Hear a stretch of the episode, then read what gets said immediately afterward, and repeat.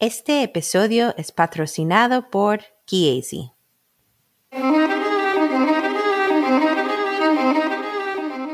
Hola a todos, bienvenido a La Incubadora, el podcast en español sobre neonatología, traducido por tres estudiantes de medicina, basado en el podcast original The Incubator, creado por Dr. Ben Korsha y la doctora Daphna Yasova Barbón.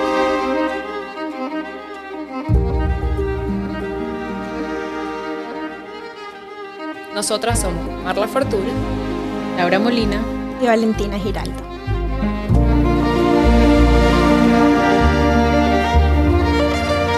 Bienvenidos.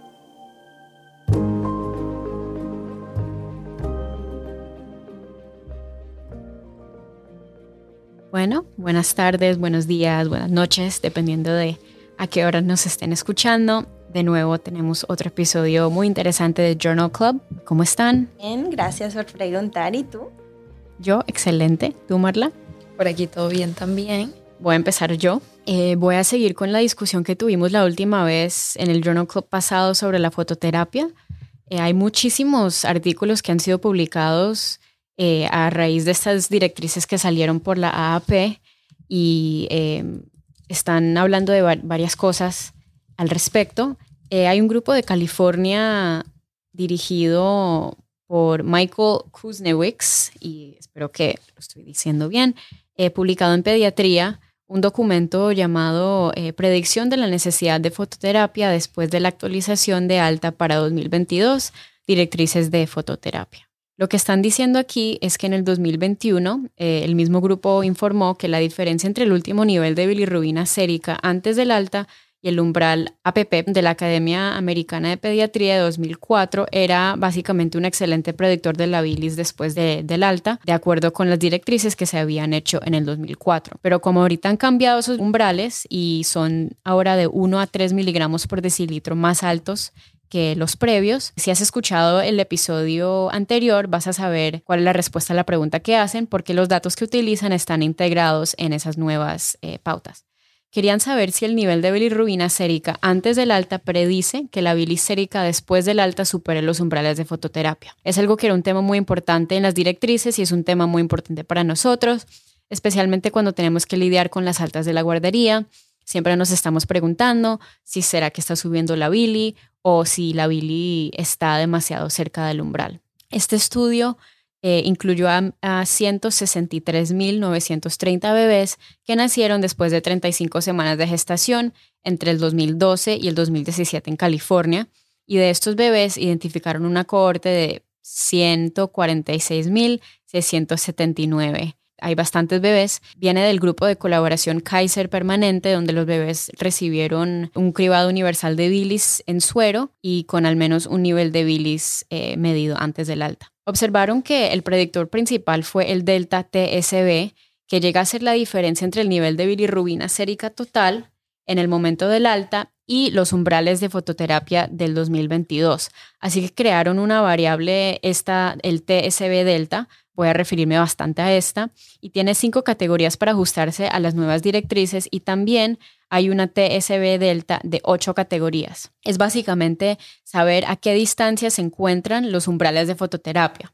Y midieron estos resultados hasta donde la TSB alcanzó el umbral de fototerapia en 24, 48 o 30 días desde el alta. Así que el documento es realmente corto y la tabla 1 es eh, muy buena para que ustedes lo revisen y puedes echarle un vistazo también. Tenemos todo en la cuenta de Twitter, pero los resultados mostraron que por categorías de un miligramo por decilitro de TSB delta o en las cinco categorías utilizadas en las directrices del 2022 fueron consistentes con los reportes hechos previamente, así que llega a ser una excelente forma para poder predecir y identificar esos bebés que van a necesitar fototerapia en el futuro. Una estadística interesante es que el 84% de los lactantes tenían TSB delta. De nuevo, es la diferencia entre el nivel de bilirrubina sérica al alta y el umbral para la fototerapia, que era superior a, 5 miligramos y medio por decilitro. Entonces, por ejemplo, si el umbral es de 15,5 y el bili al dar al alta es de 10, cuando esa diferencia es de 5,5 o más, el riesgo de cruzar el umbral de fototerapia es inferior al 0,3%. Así que les quiero guiar a través de la tabla número uno porque tiene dos grandes categorías. Tienes la diferencia de ocho categorías, así que básicamente han mirado qué lejos estás del umbral de fototerapia. Puede ser del 0 al 1, del 1 al 2 y de 2 al 3 y así sucesivamente. Entonces ahí te dan cuál es el porcentaje de probabilidad prevista de que el bebé cruce el umbral de fototerapia en 24 horas, en 48 horas o en 30 días. Y se esperaría si la diferencia es del 0 a 1, que el riesgo de cruzar ese umbral de la fototerapia es del 43% en las primeras 24 horas, sube al 57% en 48 días y se quedaría en 56% en 30 días. Si la diferencia es entre 0 y 2, es decir, que el rango es más amplio, entonces el riesgo en las primeras 24 horas es del 29%, del 46% en las primeras 48 horas y del 49% en las primeras 30 horas. Esos números aquí obviamente bajan a medida que la diferencia entre este número, este Billy previo al alta y el umbral para la terapia se amplifica. Y esa es la raíz, eh, de ahí como que viene ese bonito algoritmo que se publicó en la revista Pediatrics con las nuevas directrices que nos orienta bastante en cómo manejar estos bebés cuando se trata de darles de alta. Ahora, si no recuerdo mal, en las directrices usaban un rango de 5 a 6. Tenían 5 a 6, era 0 a, de 0 al 2, de 2 al 3 y 5 y así sucesivamente hasta llegar a más de 7. Así que te dan dos categorizaciones diferentes, pero ambas son muy útiles. Y aquí la conclusión fue un solo número y ese único número que está disponible en el momento del alta, que es el delta TSB, es un fuerte predictor de la probabilidad de superar ese umbral de fototerapia. Curiosamente, aquí dicen que una forma de como discriminar, identificar muy bien que podrían observar sería en gran medida el resultado del hecho de que el 84% de los bebés de su cohorte fueron identificados como de bajo riesgo. Entonces, si la población hubiera estado sesgada de una manera u otra, podría ser diferente esta probabilidad. O sea, esa es la pregunta. No están seguros, pero al menos es algo que lo reconocen y de todas formas es un artículo bastante interesante. Bueno, creo que vamos a tener más documentos sobre la nueva guía con sus nuevos umbrales y espero que no muestre un aumento de eventos graves de bilirrubina. Ya veremos. Y con eso sigo con el siguiente tema que continúa con la bilirrubina y entonces les presento el próximo documento titulado Niveles transcutianos en bebés extremadamente prematuros menos de 30 semanas de gestación. Esto viene de la revista Journal of Perinatology. La autora principal es Mira Ensakar con el autor principal Manoj Biniwale. Perdón si no dije los nombres correcto. Esto viene a nosotros desde California, algunos de los hospitales de Kaiser Permanente, y algunos de estos datos se han presentado en el PAS, que es la Sociedad Académica Pediátrica, y en la conferencia sobre temas candentes. Entonces, la pregunta era, ¿las mediciones de bilirrubina transcutánea comparadas con los niveles totales de bilisérica extraídos en puntos de tiempo similares y pueden seguirse estas mediciones transcutáneas en bebés extremadamente prematuros de menos de 30 semanas y podemos seguirlos bajo fototerapia, lo que no estamos haciendo realmente incluso para los bebés a término, los bebés mayores. Bueno, esto fue un estudio observacional prospectivo multicéntrico en ocho niveles. Tres y cuatro hacen un uso a través de California y para los criterios de inclusión, todos los lactantes de menos de 30 semanas con bilirrubina sérica fueron elegibles para el estudio y los lactantes se estratificaron por edad gestacional y por subgrupos de peso al nacer para estudiar la correlación entre los niveles de bilis transcutánea y bilis sérica total. Así que básicamente la intervención consistió que en cualquier bebé que requiriera un nivel de bilirrubina sérica se le realizará una medición transcutánea entre 30 y 60 minutos después de la medición de bilirrubina sérica y los bebés pudieran ser inscritos en el ensayo. Los únicos criterios de exclusión que tuvieron eran las malformaciones congéticas, las anomalías cromosómicas o cualquier bebé con hiperbilirrubina directa. Hablemos un poco más sobre las mediciones de bilirrubina transcutánea. Tomaron tres mediciones independientes y el más alto de los tres valores fue la medición transcutánea de bilirrubina registrada. Si el bebé calificaba para la fototerapia de nuevo, basándose en las antiguas directrices, el bebé recibía fototerapia y así es como monitoreaban los niveles transcutáneos de la fototerapia. Utilizaron una cosa llamada Billy Eclipse, que es un parche opaco comercialmente disponible que protege en el área de la piel, en el esternón o la frente, donde iban a obtener las mediciones de bilirrubina. Una pregunta, ¿ese es como el plomo que se usa para la radiología? Sí, Marla, exactamente.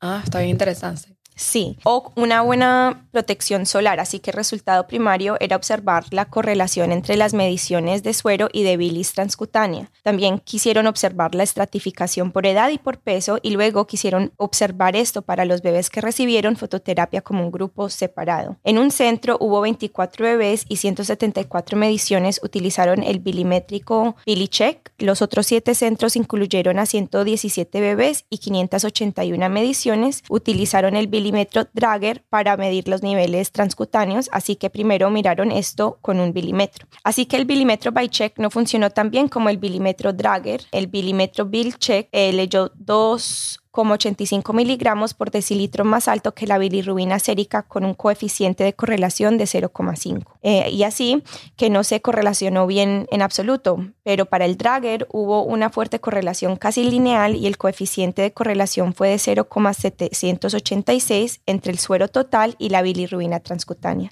Entonces, fueron capaces de hacer una pequeña formulación de predicción que todavía está fuera por un poco, pero un total de bilirrubina sérica es igual a 2,37 más 0,5 veces los niveles de bilirrubina transcutánea. Así que más que la mitad de los niveles biliares transcutáneos, demostrando que esa es una fórmula interesante, pero querían ver la correlación entre los tres subgrupos de edad gestacional y para el grupo más joven, que son menos de 25 semanas, la correlación fue de 0,757 para el grupo de 25 semanas gestacional hasta las 27 semanas y 6 días. La correlación fue del punto 0,795 para el grupo de mayor edad de 28 hasta las 30 semanas y la correlación es 0,773. Así que todo es bastante similar. Los cuatro subgrupos de peso al nacer también mostraron una buena correlación entre los niveles de bilisérica y transcutánea. Bueno, y para el grupo de menos peso, que es los bebés que midieron menos de 750 gramos, el coeficiente de correlación fue de 0,726 y para el siguiente grupo de 751 a 1000 gramos eh,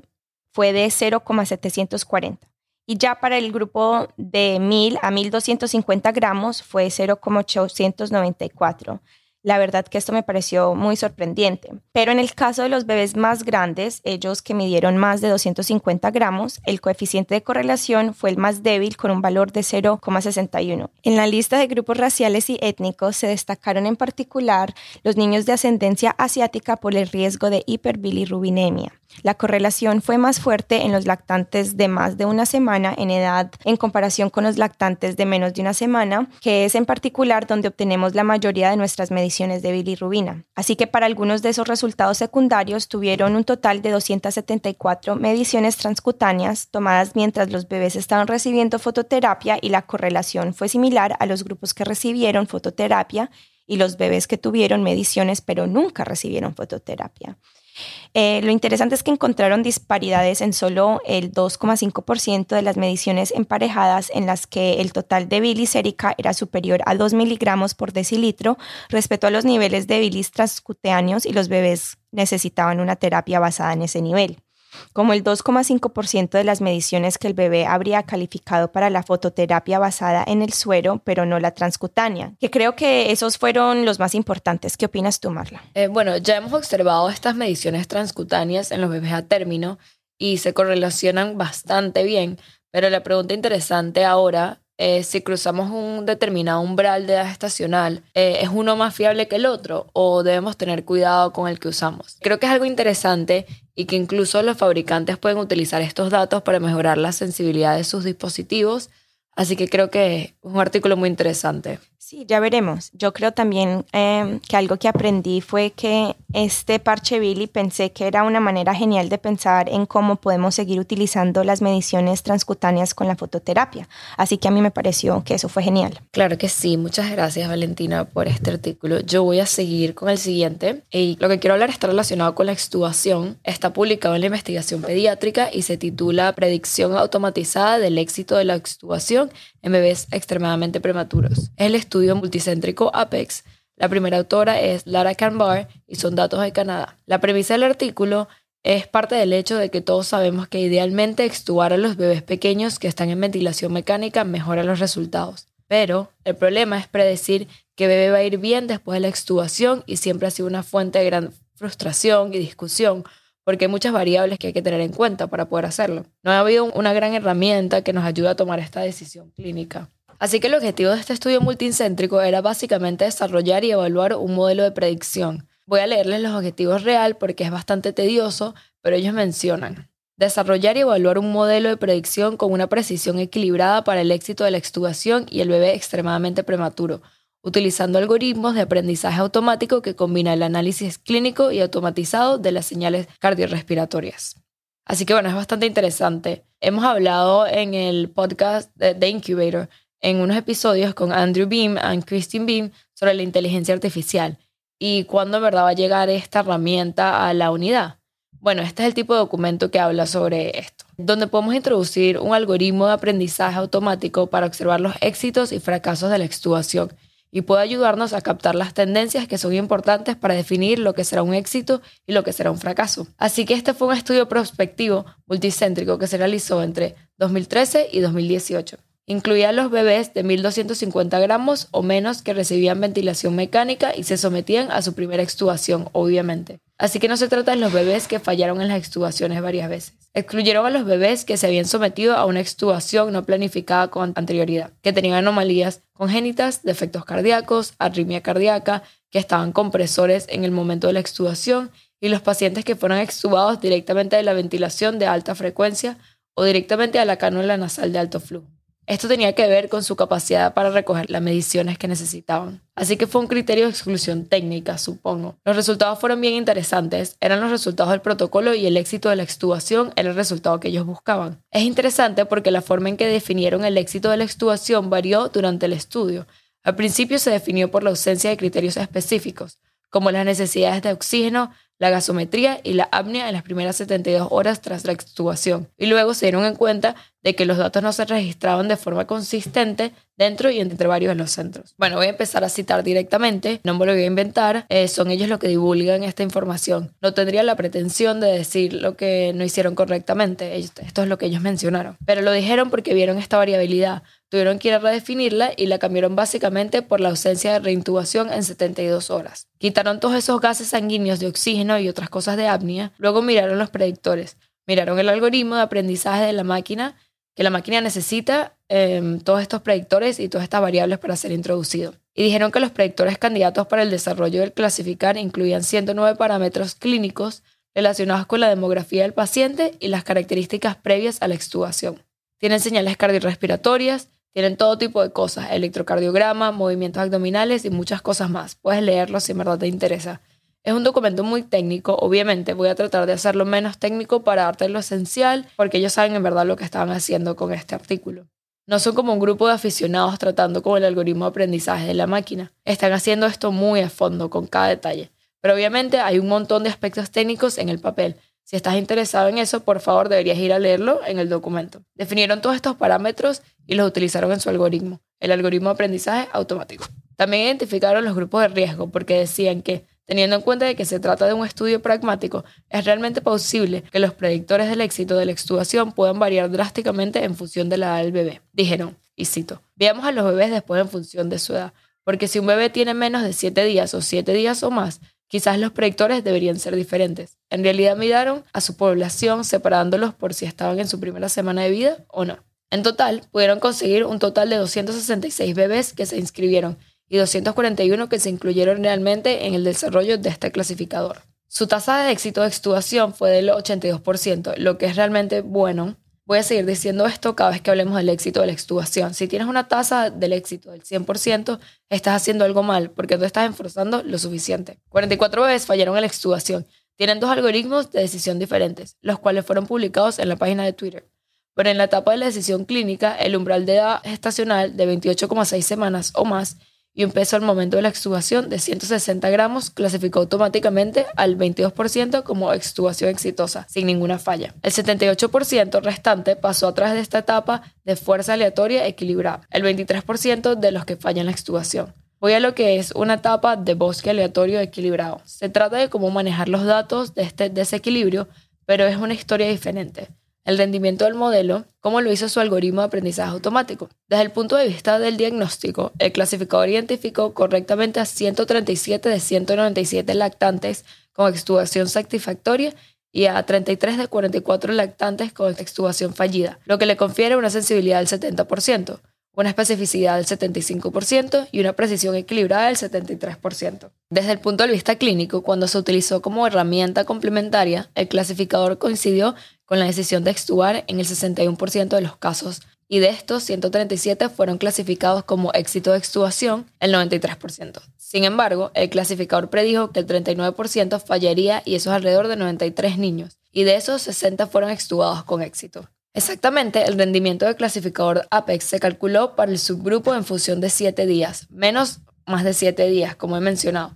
En el grupo de bebés de menos de 7 días, el clasificador identificó correctamente 16 de 18 fallos, una especificidad sensible del 89% y un intervalo de confianza entre el 74 y el 100%, en comparación con 17 de 26 en el grupo de extubación tardía. El modelo funcionó muy bien para el bebé más pequeño. El rendimiento del clasificador disminuyó cuando se utilizó la reintubación, en los 7 días siguientes a la extubación, como definición de fracaso. La precisión equilibrada del modelo fue de hecho un golpe significativo, sí se dijo. Pueden ser reextubados dentro de una semana de ser extubados. De hecho, solo 11, es decir, el 50% de los niños reintubados entre las 72 y las 168 horas, fueron clasificados correctamente como fallos. Por último, algunos datos de mortalidad. Tres niños murieron a las pocas horas de una extubación programada. La causa de la muerte fue una hemorragia pulmonar masiva minutos después de la extubación, la retirada de la terapia de mantenimiento de la vida. La retirada de la terapia de mantenimiento de la vida después de un diagnóstico de hemorragia de grado 4,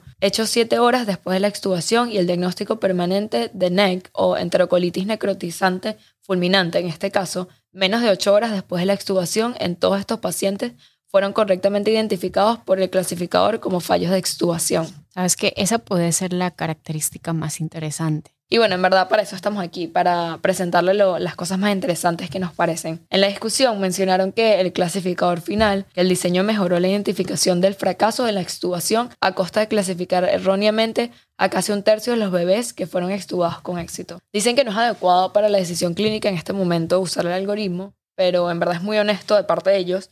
En particular, el clasificador funcionó mejor entre los bebés que fueron extubados antes de los 7 días de edad identificando el 70% de los éxitos y el 90% de los fracasos. El clasificador APEX funcionó con una precisión equilibrada del 73%. Mencionamos que el clasificador APEX por sí solo, en la práctica clínica, identificaría correctamente a tres cuartas partes de los niños que se extubarían con éxito, mientras que clasifica erróneamente como fracaso a uno dos lactantes que podrían haber sido extubados con éxito de otro modo. La conclusión del artículo es que el uso combinado de estos datos clínicos con el análisis automatizado de la señal cardiopulmonar mediante el uso de algoritmos de aprendizaje automático puede proporcionar una herramienta complementaria para mejorar la predicción de los resultados de la extubación. Sin embargo, todavía es necesario perfeccionarla antes de adoptarla en la práctica clínica. Al tratarse de un método automatizado y objetivo que no, requiere ninguna intervención humana, el APEX requiere una mayor investigación en poblaciones más amplias de diversos entornos para comprender su efecto sobre la seguridad de los resultados de los pacientes y su generalización. Sí, o sea, no es perfecto, pero hemos aprendido mucho y a la final los datos que entran son los que salen. Así que capaz no le estamos dando la información correcta para poder hacer las predicciones correctas. No sé, ellos también mencionaron esto ahí. Sí, en verdad creo que ellos han tocado este tema en, una forma muy inteligente en su discusión, donde ellos dicen que como herramienta independiente, sin aportaciones humanas, en verdad no tendría éxito. Tengo la sensación de que nada relacionado con un algoritmo de aprendizaje automático tendrá éxito sin la aportación humana, así que en verdad es interesante. La otra cosa interesante es que el algoritmo de la máquina lo hizo muy bien en los primeros siete días, lo que creo que probablemente apunta al hecho de que cuando el número de variables es menor, quizás sea más fácil predecir. Pero es interesante y por desgracia, para la gente que estoy seguro, la gente que va a hacer la pregunta, es que no hay tal cosa como una aplicación web que puede probar el clasificador Apex, en donde podríamos probar esto para ver si funciona. No hay como una aplicación móvil en la que se pueda descargar, básicamente no es algo que tenían la intención de dejar que la gente juegue con este simulador. Bueno, todavía no. En verdad, todavía no. Pero, por ejemplo, hay otras calculadoras de extubación, si quieres decir que están disponibles por ahí basadas en ciertos trabajos de investigación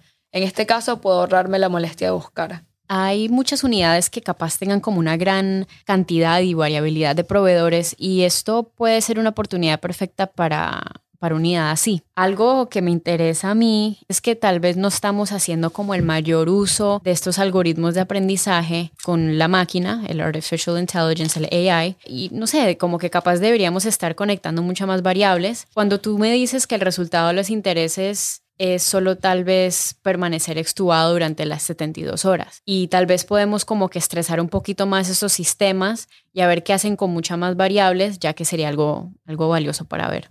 Bueno, voy a seguir yo, Marla. Muchas gracias. El siguiente artículo del que voy a hablar eh, se titula La asistencia a la guardería está relacionada con un mayor riesgo de morbilidad respiratoria en niños prematuros con displasia broncopulmonar. La autora principal es Sharon McGrath Morrow y el autor principal es eh, Joseph Colaco.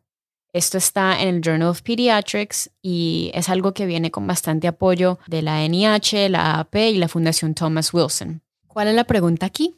Querían poner a prueba la hipótesis de que la asistencia a la guardería entre los niños con displasia broncopulmonar conocida que se asocia con un aumento de los síntomas respiratorios crónicos o mayores y la utilización relacionada con la atención de la salud, particularmente para las enfermedades respiratorias durante los primeros tres años de vida. A primera vista pareciera que, o sea, porque todos los niños tienen o se nota que tienen un aumento de las infecciones respiratorias cuando vayan a la guardería. Y los padres nos hacen esta pregunta todo el tiempo y quieren saber si es seguro que sus hijos vayan a la guardería? Y pues es una pregunta válida y aquí el diseño de este estudio es un estudio eh, de corte de observación. Eh, los que participaron aquí, los sujetos fueron extraídos del registro colaborativo de pacientes ambulatorios de la displasia broncopulmonar. Esto incluye nueve centros en todos los Estados Unidos y entre septiembre de 2018 y febrero del 2021. Criterios de inclusión fueron un diagnóstico de TLP, al menos una visita clínica antes de los tres años de edad y la documentación de la asistencia o no a la guardería antes de los tres años de edad. O sea, tenía que estar documentado si, si fueron o si no fueron.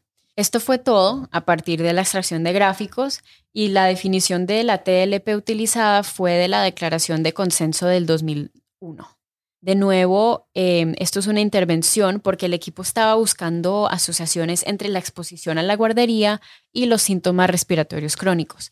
También querían hacer regresiones, estadísticas en los resultados ajustados por ciertas variables que podían afectar la capacidad de asistir a la guardería. Entonces querían observar la edad en el momento de la visita a la clínica, la edad en el momento de la alta hospitalaria y la presencia de hipertensión pulmonar y de hecho a continuación cualquier apoyo respiratorio, en particular la traqueotomía y la ventilación domiciliaria. Características de referencia, una minoría de los sujetos aquí, el 18.8% del grupo, eh, se informó de asistir a la guardería al menos en una visita clínica antes de los tres años de edad y la asistencia clínica a la guardería varió entre los centros terciarios, desde el 3,3 en un centro hasta el 35% en otro centro determinado. De los 64 participantes que asistieron a la guardería, 41 lo hicieron solo en el hogar, que es como un 64%, y la mayoría de los participantes que fueron a la guardería estaban en una guardería en casa, 22 pacientes o equivalente al 34,4% asistieron a alguna guardería dentro del centro solamente y luego un participante, eh, que es el 1,6%, asistió a ambos lugares en diferentes momentos. Acudieron tanto a guarderías a domicilio como eh, a algún centro y la asistencia a la guardería en el momento de haberse reclutado fue mayor en el 2018 y 2019 en comparación con los que fueron reclutados entre el 2020 y el 2021, obviamente por la pandemia, eh, por el COVID. Eso no me sorprende, obviamente, pero en los datos no hubo diferencia significativa en la edad de reclutamiento, la edad gestacional o el peso al nacer entre ambos grupos, los que asistieron a la guardería y los que no. La edad gestacional media del grupo es de 26,8, más o menos 2,4 semanas. El peso medio al nacer fue de 906 gramos, con un más o menos de 356, y no hubo diferencias entre los dos grupos en cuanto a la cobertura del seguro público el uso de oxígeno suplementario, la presencia de traqueotomía, uso de ventilador, presencia de dos alimentadores, eh, la ingesta de leche humana o el número de niños que vivían en el hogar entre los dos grupos. En realidad había una tendencia a más bebés con traqueotomía y uso de ventilador en casa en el grupo sin guardería, lo cual No es totalmente sorprendente y sin embargo te voy a decir estos números. Pero eso va a importar en términos del resultado del estudio. Correcto. No era estadísticamente significativo, pero en la traqueotomía había un 9,4% de guarderías y un 15,9% eh, de no guarderías.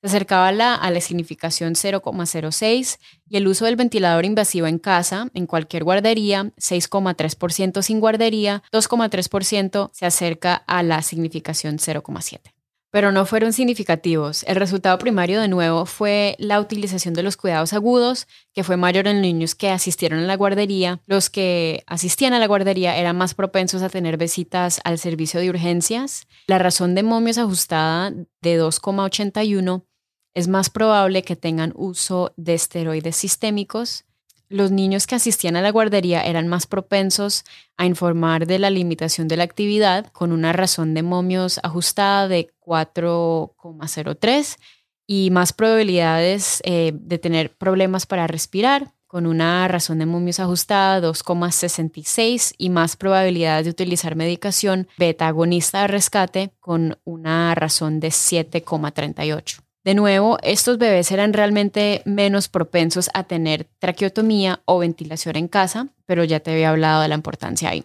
Sí, ya habíamos hablado de eso un poco. Los resultados secundarios aquí observaron la edad cronológica como un factor de riesgo para las morbilidades respiratorias y lo hicieron haciendo estos grupos estratificados por edad, observaron de 6 a 12 meses, 12 a 24 y 24 a 36 meses para ver estos cinco resultados. Descubrieron que la asistencia a la guardería durante la infancia, el grupo de 6 a 12 meses, se asoció con una mayor probabilidad de ingresos hospitalarios, uso de esteroides sistémicos y limitaciones de la actividad. No vieron ninguna asociación específica entre el grupo de edad de 12 a 24 meses, pero sí observaron que la asistencia a la guardería durante este periodo de la primera infancia de los 24 a los 36 meses, se asociaba con una mayor probabilidad también de ingresos hospitalarios y limitaciones de la actividad. También querían observar un subgrupo que tenían específico de bebés que tenían asistencia respiratoria, como por ejemplo con oxígeno suplementario, ventilación o traqueotomía en el momento de la visita a la clínica, y a ver si esto influía en estas asociaciones entre la guardería y los resultados respiratorios. Y sí encontraron asociaciones entre la guardería y las visitas al servicio de urgencias y la guardería y los síntomas nocturnos, solo realmente con el grupo que tenía eh, esta asistencia respiratoria que habíamos mencionado. Así que estar en la guardería con apoyo respiratorio obviamente ha sido una de las categorías así como de mayor riesgo. Observaron una asociación entre la guardería y la medicación de rescate que en realidad solo se observó en el grupo sin asistencia respiratoria y luego se observaron asociaciones en ambos grupos para el uso de esteroides sistémicos y las limitaciones de la actividad. Por lo tanto, el hecho de recibir asistencia respiratoria no fue el factor principal. Un estudio realmente interesante y creo que he aprendido más de lo que me esperaba aprender. Obviamente hay limitaciones aquí que no son, no son nada, Sí se trata de una revisión de gráficos que requiere una buena documentación de la utilización de la guardería. Y durante este periodo de tres años, especialmente durante la pandemia de COVID-19, los niños también pueden haber estado entrando y saliendo de las situaciones de cuidado infantil, pero sí es interesante de todos modos. Sí, en realidad es fascinante porque no sé si hemos revisado este artículo en el podcast, pero también el doctor Korsha mencionó que leyó un artículo que fue eh, publicado en Fronteras de la Pediatría y compartió que recordó que los bebés con TLP que existen a la guardería tienen mejores resultados de neurodesarrollo Ahora tenemos este documento que nos dice, bueno, a, cuál vas a dar prioridad, porque por un lado, si las morbilidades respiratorias son muy peligrosas, Dios sabe si una infección de gripe o una neumonía pueden literalmente llevar a un niño al límite y tienen tan poca reserva y lo peligroso es que puede ser para el bebé. Como has dicho tú, los bebés con traqueotomía tenían menos probabilidades de ir a la guardería, así que te imaginas si son aún muy frágiles y por otro lado te preguntas eh, y decides proteger a tu bebé y dices, no los voy a enviar a la guardería porque no quiero que se me enfermen. Entonces estás diciendo, por otro lado, también que perder el aspecto de socialización del bebé va a reducir sus resultados mentales de neurodesarrollo. Entonces la pregunta es, ¿cuál elegimos? y, creo que es un recordatorio de la cantidad de factores de estrés que pensamos y cuando sobre todo se gradúa el niño de la UCI, el estrés se incrementa, pero cuánto es el nivel de estrés que nuestras familias van a llevar a casa y teniendo que hacer estas decisiones difíciles como las que mencionaste. Son decisiones difíciles, son duras, incluso si no tienes un bebé que está en la UCI, son decisiones difíciles y un bebé que no tenga enfermedades pulmonares crónicas. Es como un duro recordatorio, como dicen aquí, de las realidades eh, en curso en, en las familias.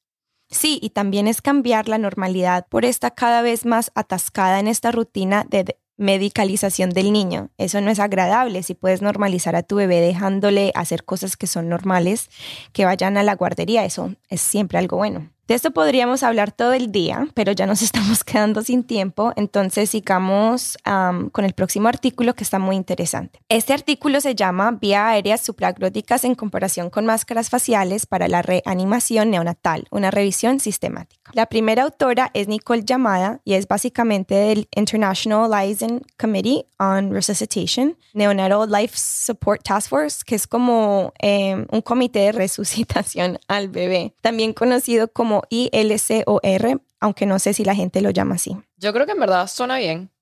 Sí, son una entidad internacional que publica un montón de recomendaciones, tienen su propia página web y el artículo está publicado en Pediatría. Los antecedentes son muy interesantes. Ellos mencionan un montón de cosas que sabemos por la PNR, que son los reflejos neonatales primitivos, que el 85% de los bebés a término logran la transición después del nacimiento sin asistencia, pero que el 10% de estos bebés necesitan apoyo respiratorio en respuesta a los síntomas y el 5% recibe ventilación con presión positiva que es conocida aquí como la BPP. La ventilación del pulmón infantil de recién nacido es el componente más importante de la reanimación neonatal, algo que a menudo también se pone a prueba si se está estudiando para los exámenes. Para determinar la interfaz más eficaz para administrar la BPP como prioridad de investigación. Durante la reanimación neonatal, las máscaras faciales y el tubo endotraqueal son las interfaces más utilizadas, pero ambas tienen limitaciones. Dicen que, aunque la mayoría de los clínicos pueden alcanzar la competencia con la formación, la ventilación con máscara facial, las habilidades necesarias para administrar la ventilación a través de la máscara facial disminuyen rápidamente. La eficacia de la ventilación con la mascarilla facial puede verse comprometida por fugas en la mascarilla y alrededor de ella o por la obstrucción de las vías respiratorias superiores, lo que provoca un volumen corriente adecuado. Y Dios sabe que todos hemos visto cuando te entregan, ni siquiera hablemos de la técnica, la mascarilla del tamaño inadecuado. Sí, bueno, en verdad, por supuesto, todos hemos pasado por esto. Un poco demasiado grande o un poco demasiado pequeño, terrible para una ventilación efectiva. Sí, es una de las principales habilidades que los estudiantes tienen que aprender para ser competente y lo que cambia su reanimación, ¿es verdad? Sí, y mencionan que las vías aéreas supraglóticas, que también pueden ser conocidas como LMA, son la misma cosa. Eh, son estos tubos que puedes meter en la garganta del bebé y que eventualmente ocluyen y se pueden meter pero sin ninguna técnica. Básicamente no necesitas visualizar nada, simplemente lo empujas hacia abajo y ocluye el esófago y entonces la ventilación se está entregando a la otra salida que hay, que es la tráquea. El objetivo de la revisión sistemática y el metaanálisis es comparar el uso de la ML o la vía aérea supraglótica con mascarilla facial como dispositivo inicial para administrar la BPP durante la reanimación inmediatamente después del nacimiento y determinar si el uso de una ML disminuiría la probabilidad de no mejorar durante la BPP inicial. Se preguntarán, ¿no es un poco exagerado? ¿No deberíamos comparar las LMA con los tubos endotraqueales? Eso ya lo ha hecho el grupo del trabajo de la NLS del ILCOR y se ha publicado antes y han demostrado que las LMA lo hacen igual de bien. En verdad, lo cual es enorme. Sí, lo cual es enorme, pero ahora esto es realmente muy interesante porque se puede decir, oh no, es una LMA un poco agresiva en comparación con el uso de una máscara facial, pero es interesante porque podemos dar a, la gente un poco de una mirada de lo que estamos trabajando en estos días. Pero hemos estado en contacto con muchos grupos de África y vamos a intentar trabajar y colaborar a través de la red neonatal con gente de allá. Las habilidades para entrenar a la gente para embolsar a un bebé son difíciles, no es algo sencillo. Y el doctor Korsha también mencionó que algunos neonatólogos o pediatras pudieran decir, bueno, esto no es parte de nuestro trabajo, pero hay que acordarnos que en muchos casos en el mundo es una comadrona la que tiene que reanimar el bebé o son personas que técnicamente no son pediatras o no tienen formación pediátrica, que son personal auxiliar en y alrededor del nacimiento de un bebé que tienen que dar un paso adelante y ayudar a estos bebés en los primeros pasos de la transición. Pero es cierto que una ML borra mucha de la dificultad técnica que podría verse cuando tienes que poner una mascarilla adecuadamente en la cara y dar una buena presión de forma constante. Esta revisión se realizó en la que básicamente se buscaban ensayos de control aleatorios, ensayos de control cuasi aleatorios y estudios no aleatorios, todos ellos incluidos en la búsqueda potencial. Se analizaron los recién nacidos de menos de 34 semanas de gestación que recibieron ventilación con presión positiva intermitente durante la reanimación inmediatamente después del nacimiento. La intervención fue el uso de una vía área supraglótica, el comparador fue la máscara facial, entonces nos preguntamos cuáles fueron algunos de los resultados que analizaron. El resultado primario fue la falta de mejora con el dispositivo asignado, tal y como lo definieron los autores del estudio. Hablemos de esto un poco más, porque obviamente eso puede crear cierta variabilidad, pero los resultados secundarios realmente se ocuparon de eso en términos de que miraron a los bebés que requirieron intubación durante la reanimación inicial. Observaron el tiempo transcurrido hasta que la frecuencia cardíaca superó los 100 puntos desde el inicio de la BPP durante la reanimación inicial, observaron la duración de la BPP durante la duración de la reanimación o el tiempo hasta cese de la BPP. Observaron la necesidad de compresión torácica, la necesidad de epinefrina y examinaron las lesiones de tejidos blandos tal como las definen los autores en los distintos estudios. Obviamente que incluyeron el ingreso a la UCI, los neumotoras, la supervivencia hasta el alta hospitalaria y el deterioro del desarrollo neurológico a los 18 meses o más. Me pareció en verdad muy completa la inclusión que utilizaron en este estudio. Sí, pero siempre es lo mismo. Eso es lo que quieren incluir y luego verás que estudios incluyen que a veces no se pueden determinar los resultados porque no fue bien evaluado. Es el grupo de trabajo del ILCOR. La metodología es muy sólida. Pudieron encontrar 21 artículos de texto completo que fueron evaluados para su elegibilidad y nueve fueron incluidos en la revisión final.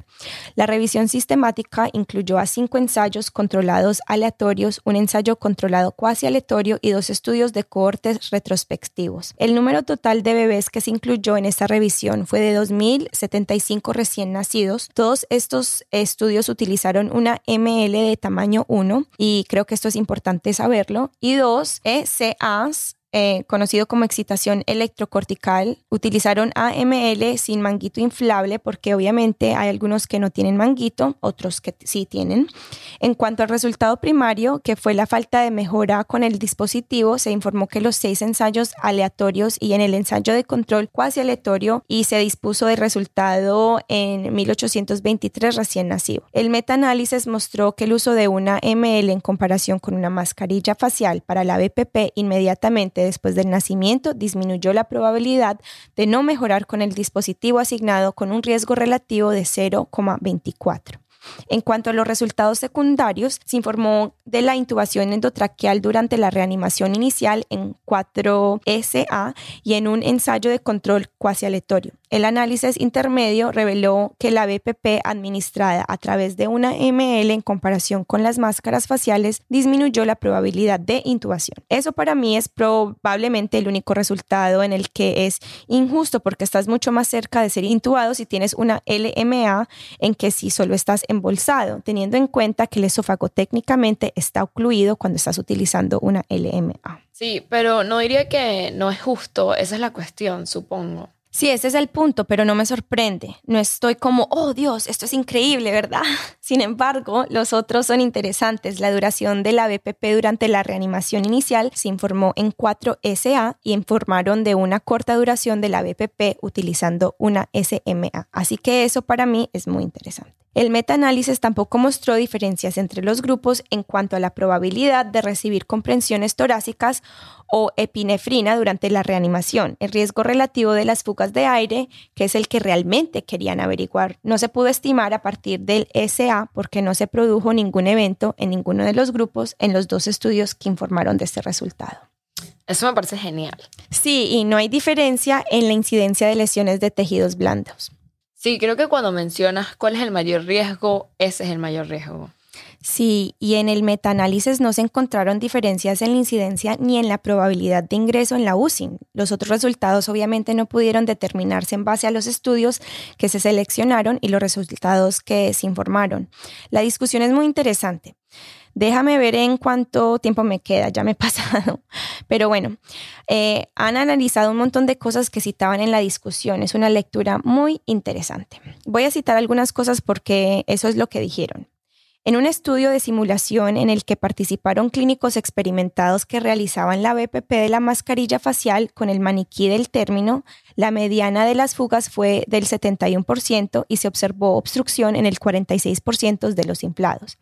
Entre los asistentes al parto, en un entorno de recursos limitados, la fuga de la máscara fue de casi el 90%, algo que mencionamos un poco antes. Es realmente el riesgo de la máscara donde es interesante porque somos amigos de Alex Stevenson, a quien si nos sigues en Twitter debería seguir que trabaja en Zimbabue. Le estuve preguntando sobre eso y me dijo que no es tan sencillo conseguir todo lo que hay que entrenar para hacer una correcta ventilación con máscara facial. Y también me expresó la necesidad de encontrar formas alternativas de administrar la ventilación con presión positiva sin requerir demasiada técnica, de modo de que se pudiera administrarse de forma eficaz y consistente para ayudar a reducir la mortalidad, que es obviamente algo de lo que se ocupan mucho más que, por ejemplo, nosotros en entornos de mayores recursos. Los resultados de la revisión y el metaanálisis sugieren que en los recién nacidos prematuros tardíos y a término que requieren reanimación después del nacimiento, la ventilación puede ser más eficaz y si se administra mediante una vía aérea supraglótica en lugar de una máscara facial y puede reducir la necesidad de intubación endotraqueal. Además, los resultados sugieren que la vía aérea supraglótica puede ser insertada con éxito por una amplia gama de clínicos con un breve entrenamiento utilizando maniquines. Hablan de eso en términos del número de minutos y del tiempo que se necesita para formar a alguien. Muchos de esos estudios fueron como una sesión porque fueron capaces de capacitar a los proveedores para introducir la LMA y esto es súper interesante. Sí, en verdad, un artículo que recibió mucha atención en Twitter. Creo que es una de las principales cosas es que no es solo para el entorno de recursos limitados. Digamos que tienes una intubación difícil. Es algo que todos los tenemos que pensar y lo guardaremos para en nuestro kit de herramientas para poder utilizarlo. Sí, Marta, estoy de acuerdo contigo. Pero bueno, muchas gracias por ese artículo. Yo voy a seguir, ahorita es mi turno. Voy a hablar sobre el uso de acetaminofén materno y desarrollo cognitivo a los cuatro años, el estudio de nacimiento de Ontario. La autora principal es Jennifer Lai y el último autor es Ray Jin Hung. Espero que haya mencionado eso bien. Esto es publicado en la investigación pediátrica y nos llega desde Toronto, como mencioné. Por lo tanto, la pregunta que este artículo quería hacer es, ¿existe una asociación entre el consumo de paracetamol por parte de la madre y los trastornos neurocognitivos? Ha habido algunos estudios que muestran una disminución de las puntuaciones cognitivas en los niños mayores que en este cohorte y otros estudios que mostraron una asociación con la disminución de los resultados conductuales. Si no está familiarizado con el estudio de nacimiento de Ontario, se inició en 2013 como realmente esta gigantesca corte prospectiva de embarazo y nacimiento. Si no está familiarizado con el estudio de nacimiento de Ontario, se inició en el 2013 como realmente esta gigantesca cohorte prospectiva de embarazo y nacimiento las mujeres que buscan atención prenatal en el Hospital Mount de Toronto son reclutadas entre las 11 y 14 semanas de gestación. Y luego, básicamente, se pide a los participantes que completen esta serie de cuestionarios a las semanas 12 y 16 y a las 28 hasta 32 semanas de edad gestacional y a las 6 a 10 semanas de postparto.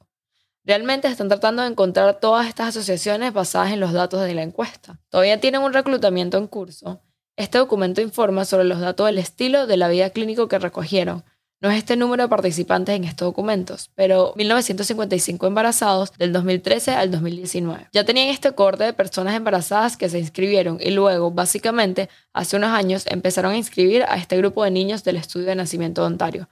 A todos los que se habían inscrito anteriormente se les preguntó si querían formar parte del estudio infantil. Se pide a los participantes que completen cuestionarios cuando el niño tiene 8, 24 y 36 meses así como a los cuatro años de edad, cuando se pide a los niños que completen la batería de cognición de la primera infancia de los Institutos Nacionales de Salud, de NIH, para la evaluación de la función neurológica y conductal. Esta es la medida del resultado a los cuatro años para el estudio actual. Volvieron a examinar la información sobre la exposición prenatal al paracetamol que se recogió de estas participantes mediante los cuestionarios prenatales. Se preguntó a los participantes sobre la frecuencia del uso del paracetamol en los tres meses anteriores del embarazo el embarazo temprano, que eran las primeras 12 a 16 semanas, y el embarazo posterior, que eran los tres meses anteriores al segundo cuestionario. Esto se administró a las 28 semanas, así que básicamente pidieron el segundo trimestre. Así que citan, el uso se considera si hubo al menos un día al mes durante este periodo. Básicamente habían enviado invitaciones para un seguimiento de cuatro años a algo más de mil participantes. El número de niños que completó el seguimiento de cuatro años fue de unos 616. Le faltaban algunos datos, por lo que finalmente analizaron solamente 436 niños. Les dije que el resultado primario era esta batería de cognición infantil de la caja de herramientas del NIH, que se administró a través de una tableta en esa marca de cuatro años. También querían observar una serie de posibles covariables en un análisis secundario. Además, querían observar las diferencias entre las personas que declaraban un, uso mayor, entre comillas, del paracetamol, es decir, al menos un día a la semana frente a un día al mes. Las características de partida fueron el uso general de acetaminofén, en verdad fue muy común, el 69% informó de su uso, lo que no es tan sorprendente porque es realmente como el único medicamento que ya sabes se puede usar. Sí, es como complicado porque en el embarazo es como, sí, es el único. Sí, son muy limitados los medicamentos que se pueden usar. Por eso estudios como estos son tan importantes, porque si se quita el paracetamol, bueno, ¿qué queda? 38% reportó el uso antes del embarazo, 36% al principio del embarazo y el 43% al final del mismo, respectivamente. El uso de acetaminofén de alta frecuencia fue menos común, pero el 36%, más de un tercio, informó del uso del acetaminofén de alta frecuencia, un menor número de madres informó de su uso antes del embarazo, el 8% de este uso elevado, el 16% al principio del embarazo y el 18% al final del mismo. Este corte, para el resultado primario, los niños nacidos de madres que declararon haber consumido paracetamol no obtuvieron resultados significativamente diferentes en ninguna prueba cognitiva, excepto en la prueba de vocabulario con imágenes, en las que obtuvieron resultados ligeramente mejores que los que no estuvieron expuestos en el punto final del embarazo, es decir, los tres meses anteriores a las 28 o 32 semanas. Los resultados secundarios, como ya he dicho, analizaron todas estas covariables potenciales, examinaron el índice de masa corporal materno, la fiebre materna durante el embarazo, el tabaquismo materno durante el embarazo, el uso de antidepresivos a mitad del embarazo, los síntomas de depresión y ansiedad a la mitad del embarazo, el uso de antibióticos a la mitad del embarazo, la gestación del niño, la edad de nacimiento, el origen étnico y los ingresos familiares. Y bueno, no hubo diferencias significativas en los análisis secundarios de estas covariables. Te dije que iban a analizar el mayor uso de paracetamol como un análisis separado. Tampoco hay diferencias significativas en aquellos bebés que nacen de padres clasificados como de mayor uso de paracetamol. Supongo que es una buena noticia, pero contradice estudios anteriores, por lo que la pregunta queda sin respuesta. Obviamente se trata de una muestra muy pequeña, son niños pequeños y es un corte limitado. Solo estamos viendo cuatro años. No se ha tenido en cuenta la exposición más allá de las 32 semanas y sobre todo en cuando hablamos de este grupo de mayor uso, porque el grupo de uso regular era solo una vez al mes para activar este grupo. Pero incluso en el grupo de mayor uso, una vez a la semana, no habían tantos participantes en este grupo. Puedes hacer con esta información lo que quieras. Creo que los, lo has dicho todo, Marla. Muchas gracias. El último y mi último artículo de hoy es otro que me llamó la atención se titula Efectos de los columpios en posición semi-erecta sobre los signos vitales en los bebés en la USIN.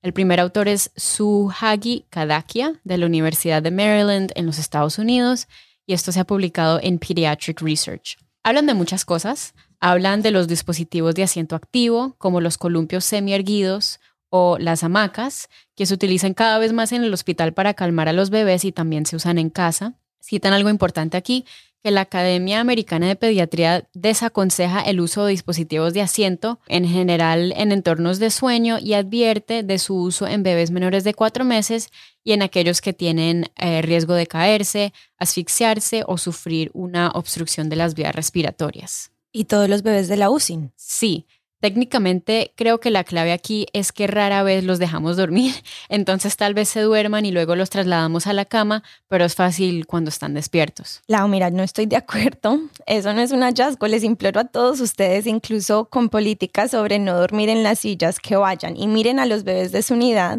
La gente no se lleva a esos bebés dormidos pero suelen entrar en el columpio cuando están despiertos y luego se quedan dormidos. No es la intención de dormir. No es la intención, y para pues darle crédito a nuestra USIN, están en monitoreo continuo. Sí, Lau, por supuesto. Bueno, solamente estoy diciendo. Yo sé. La pregunta que se hicieron aquí en este artículo buscaron determinar si la colocación de un bebé en un columpio resultaba en cambios detectables en los signos vitales, como por ejemplo la frecuencia cardíaca, eh, respiratoria, la apnea, la bradicardia y la desaturación. Y este fue un estudio observacional prospectivo dentro del sujeto de los bebés dentro de octubre del 2018 hasta octubre del 2019, así que un año. Lo que quieren decir cuando yo digo dentro de los sujetos es que básicamente cada bebé sirvió como su propio control antes y después de pasar de la cama al columpio y viceversa. Incluyeron a todos los bebés nacidos o por nacer, corregidos hasta al menos como las 34 semanas de gestación. Excluyeron a los bebés que recibían asistencia respiratoria invasiva, que tienen una condición cardíaca, una condición genética, eh, como la encefalopatía hipoxicoisquémica y en general que no cumplían las directrices locales para poner el bebé en un columpio. Utilizaron el Mamaroo, que es un producto comercial que también uno puede comprar. Me pareció interesante mencionar en qué columpio se probó a los bebés. Si no sabes lo que es el Mamaroo, básicamente es un columpio que puede moverse de arriba y abajo o de lado a lado mientras que el bebé permanece relativamente constante en un ángulo de unos 30 a 45 grados. Y cada uno de los bebés inscritos en el estudio, de cada uno de ellos se recogieron datos con 24 horas de diferencia en dos posiciones, que era una posición semierguida en el columpio o en la posición supina, y la cuna convencional sirvió de control. Y ninguno de los bebés fue colocado en los columpios durante las tomas, que eso es importante, y se recogieron múltiples variables clínicas y demográficas. Para no entrar en todo, porque es algo que ustedes pueden ver en el documento, eh, si les digo que hicieron un cálculo de potencia calculando que un tamaño de muestra de 65 fue lo detectable para la detección de tamaño de efecto pequeño a medio para la diferencia en la saturación de oxígeno promedio entre las dos posiciones con la potencia de 0,8 y un error eh, de tipo 1 de 0,05. Los resultados del estudio son los siguientes. Entonces, incluyeron a 65 lactantes cuyas características iniciales se presentan en el documento. 45 o el 70% de ellos cumplían los criterios de bajo peso al nacer y el peso nacer fue de 1900 gramos. Eh, ¿Qué más hay aquí? Que las puntuaciones de APCAR fueron en promedio de 6 y 8 a 1 y luego a 5 minutos y la edad gestacional al nacer era de unas 32 semanas. No eran particularmente micro prematuros o algo así y la edad gestacional en el momento del estudio era de unas 39,8 semanas. En cuanto a la asistencia respiratoria que recibían estos bebés, el 60% estaba con aire ambiente directo, 20% con bajo flujo y el 9% con alto flujo y el 9% con CEPAP y el 2% con el NIPPB. La cantidad de datos que recogieron fue una media de 160 minutos de grabación en cada posición. La saturación media de oxígeno fue del 95,7% en posición supina frente al 95,55% en el columpio, por lo que no hay diferencias así reales y la frecuencia cardíaca media fue de 151 latidos por minuto frente a 150,9 latidos por minuto en la posición supina y en el columpio respectivamente y la frecuencia respiratoria 54 respiraciones por minuto en la posición supina frente a 54,5 respiraciones por minuto en el columpio. Así que fue como más o menos lo mismo. No hubo diferencias significativas entre las dos posiciones en cuanto a la proporción de tiempo de registro de la pulsioximetría por debajo del 95%, ya sea entre el 90 al 94, el 85 a 89% y por debajo del 85%. Los lactantes colocados en los columpios tuvieron una frecuencia ligeramente mayor de eventos de desaturación, que fue del 3,6% del registro total, frente al 3,3% del registro total en el columpio frente al decúbito supino. El análisis exploratorio de la tendencia temporal de la saturación de oxígeno y la frecuencia cardíaca mostró que los bebés colocados en el columpio experimentaron una reducción de la frecuencia cardíaca a lo largo del tiempo, como se muestra en alguna de las figuras, Así que se puede ver que es muy leve, pero es algo que igual se ve. Eh, no hubo otros cambios globales o significativos en los grupos y no se produjeron episodios de apnea en los lactantes en el columpio o en la cuna. Y se documentaron cinco eventos bradicárdicos en el columpio que requirió estimulación. Si bien eh, sin, ninguno de los bebés experimentó apnea y tres de ellos sí tuvo bradicardia y los cinco tuvieron también desaturación. De esos tres tuvieron una resolución espontánea, una requería estimulación y otra reposicionamiento.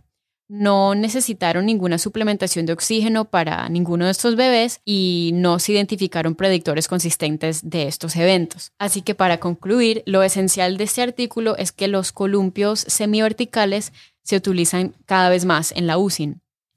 Y según sus datos, no se asocia a ningún cambio perceptible en eh, los signos vitales, lo que respalda la relativa seguridad del uso de estos columpios en la UCI. Aunque no era realmente un, resultado primario del estudio, una tasa ligeramente más alta de eventos de desaturación y bradicardia esporádica en el columpio, especialmente entre los bebés de bajo peso al nacer, si es algo que justifica una mayor eh, investigación. Entonces realmente hacen un punto que, hemos discutido anteriormente, que los bebés son bebés en la UCI y están siendo monitoreados continuamente y por lo tanto ninguno de esos resultados aplica al entorno doméstico. Bueno, ya sabes que a mí me encantan los columpios y los posicionadores, ya lo sabes, así que creo que me yo me alegro mucho por ver esos resultados. Obviamente depende del bebé y tenemos que individualizar los cuidados y asegurarnos de que el bebé está preparado para hacer esas habilidades, para sentarse un poco, pero yo tengo la esperanza de que esto dé confianza a la gente. Eh, hay algunas unidades que no utilizan columpios.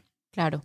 Especialmente quería mencionar el Mamaroo, que es algo que quería enfocarme porque es probablemente el más horizontal de todos los columpios y el menos angulado. Así que esto es diferente a poner a los bebés en una hamaca para neonatos de desarrollo típico. ¿crees que tenemos tiempo para uno más? Sí. Bueno, mi último artículo es Influencia de los factores maternos y perinatales en el contenido de macronutrientes, una leche humana muy prematura durante las primeras semanas después del nacimiento. La autora principal era Cristina Borras Nobel y Isabela Iglesias Platas. Este artículo aparece en la revista Perinatology y las autoras son de España y del Reino Unido. Y la pregunta fue, ¿cambia la composición de la leche materna en relación con determinadores factores neonatales y maternos? Esto me pareció fascinante y me pareció también una pregunta muy válida porque siempre estamos buscando formas de modificar y optimizar la nutrición. Muchas veces no sabemos con qué estamos empezando, así que pensé que esto es algo muy valioso. Es un estudio observacional prospectivo por corte Centric. Los criterios de inclusión fueron que el equipo inscribiera madres lactantes con bebés de 32 semanas o menos de gestación entre enero del 2018 y enero del 2020. Los criterios de exclusión fueron las mamás de recién nacidos con malformaciones congénitas, anomalías genéticas, cromosómicas o metabólicas conocidas o bajas probabilidades de supervivencia a corto plazo, a juicio del clínico que los atendió. Estas personas lactantes proporcionaron 1 a 2 mililitros por 8 bombeos durante un periodo de 24 horas, que básicamente significa que se les pidió que extrajeran la leche 8 veces en 24 horas y que cada vez recogieran una a 2 mililitros. Era como una recogida de leche materna durante 24 horas, básicamente en las semanas 1, 2, 4 y 8 después del parto o hasta que se diera de alta, cualquier cosa que ocurriera primero. Además, en las semanas 3, 5, 6 y 7 posparto se les pidió que entregaran una sola muestra por la mañana Así que tomaron estas muestras agrupadas, no colectivamente agrupadas, sino agrupadas por participante y tomaron 2 mililitros para hacer este análisis de macronutrientes en la leche. Mencionaron que la primera muestra del estudio se recogió entre el día 7 y el 10 de la lactancia y quisieron observar la composición general durante las primeras cuatro semanas de vida utilizando estas muestras diarias agrupadas. Hicieron muchas agrupaciones de datos a partir de los historiales obstétricos maternos y los datos clínicos neonatales. Una de las cosas que buscaron fue el RCIU, que definieron como el peso por debajo del tercer percentil o por debajo del percentil 10 con disfunción placentaria. También tuvieron mucho eh, interés en los trastornos hipertensivos del embarazo, que es decir, la presión arterial materna superior a los 140 sobre 90 o la evidencia de daños en un órgano se fijaron en los modos también de parto y luego quisieron observar una variedad de características neonatales. Reclutaron a 129 personas lactantes, 117 proporcionaron muestras válidas. Así que en general tuvieron 625 muestras válidas y el 38,8% de los participantes tenían más de 35 años. Eso fue interesante porque más de la mitad, el 56,4% eran prematuros y en relación con el índice de masa corporal materno tuvieron un 9,4% de mamás con bajo peso, 21 por lo que el 17,9% tenía sobrepeso y el 14,5% con obesidad. Debido a que estamos hablando del contenido nutricional, por eso lo estratificaron por peso. El 9,4% tuvieron diabetes gestacional, el 17% eran gestacionales múltiples, el 17% sufrieron trastornos hipertensivos del embarazo y el 19% fueron diagnosticadas de restricción del crecimiento intrauterino. La edad gestacional media del grupo en el momento del parto fue de 28 semanas y 7 días, más o menos 2,3 semanas y el peso medio al nacer fue de 1.667 gramos, más o menos 380 gramos. El 58% de los neonatos fueron varones y eso fueron los resultados primarios. Creo que nada de esto sorprenderá a las personas que hayan estudiado recientemente para los exámenes o que estén estudiando para los exámenes en todo el grupo. Las proteínas y los lípidos disminuyeron durante las primeras cuatro semanas, los carbohidratos aumentaron durante las primeras cuatro semanas y las calorías disminuyeron durante las primeras cuatro semanas. Condiciones maternas, así que de nuevo observaron los macronutrientes según las condiciones maternas. Así pues, la edad materna avanzada se relacionó con una mayor concentración de proteína de la leche sin que hubiera diferencias en cuanto a las calorías. Hubo una correlación positiva en la semana entre la edad materna y la concentración de proteína de la leche de la semana 1 y 2. Me pareció interesante la siguiente parte porque creo que esto está mezclado en estudios anteriores, pero las madres con sobrepesos y obesas tuvieron un mayor contenido de proteínas, grasas y energía en la leche madura de la cuarta semana, pero no hubo diferencias en la composición general durante las primeras cuatro semanas. Por ello, se observaron las características del embarazo. El contenido nutricional era menor en la leche de las mamás que daban a luz múltiples, tanto en la lactancia temprana como en la leche madura, y tenían un contenido medio de proteínas y energía menor durante las primeras cuatro semanas. Las mujeres con trastornos hipertensivos del embarazo produjeron una leche temprana con menor contenido de grasa y energía, pero lo contrario fue cierto en cuanto a la proteína de la semana 4, que fue mayor en, la, en las que tenían preeclampsia y eclampsia eh, en comparación con las que no tenían. En cuanto a los papás con bebés con RCIU, la concentración de proteínas en la leche era mayor tanto en la semana 4 como en las primeras cuatro semanas de lactancia. En realidad no hubo mucha diferencia entre las que habían tenido y no habían tenido diabetes estacional. Ya te he dicho que se fijaron en el parto y aquí no hubo diferencias en la composición de leche entre las que se sometieron a la cesárea y a las que no. En cuanto al historial de lactancia, el contenido medio de proteínas durante las primeras cuatro semanas de lactancia fue realmente menor en las que habían amamantado previamente. Luego quisieron observar las características neonatales. Así, la edad gestacional se correlacionó semanalmente de forma negativa con el contenido proteico en la semana 1 y en la 4 y el contenido proteico medio durante las primeras cuatro semanas. ¿Pero qué te refieres con eso? ¿Puedes guiarme a través de eso? Claro, a lo que me refiero es que cuanto mayor sea el bebé, menor fue el contenido de proteína. ¿Eso tiene sentido? Estaban correlacionados negativamente. Eso significa que a medida que avanzan las semanas de gestación... Eh, eso significa que lo que tú estás diciendo, mientras que avanzan las semanas de gestación, el contenido de, de proteínas disminuye. ¿Eso quedó claro? Sí. Ok. También se correlacionó negativamente de forma débil con la grasa y la energía. Es increíble si miraron el género y no hubo diferencias según el género. Hicieron este análisis multivariado y los únicos predictores independientes de la proteína de la leche en temprana y la energía, que fueron la edad gestacional y tener un trastorno hipertensivo del embarazo.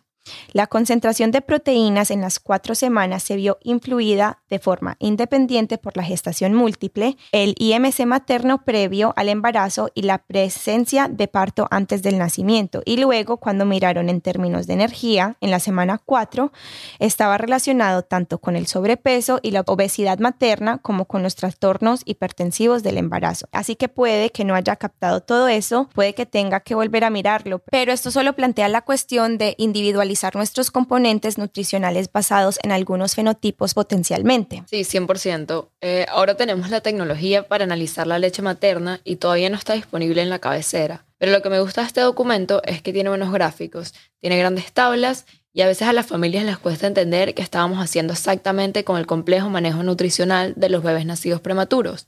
o prematuros tardíos. Y es bueno que muchas familias sean educadas y puedan interpretar bien los datos por sí solos. Y por eso es bueno que el artículo haya incluido estas tablas, sabiendo que están en un documento en el que puedes volver a analizar los datos. Eh, es algo del artículo que me pareció muy interesante y puede ser muy útil. Sí, y bueno, con eso terminamos eh, este episodio del Journal Club. Muchas gracias por compartir otra sesión con nosotros. Gracias a ustedes. Hasta la próxima. Hasta la próxima. Chao. Gracias por escuchar.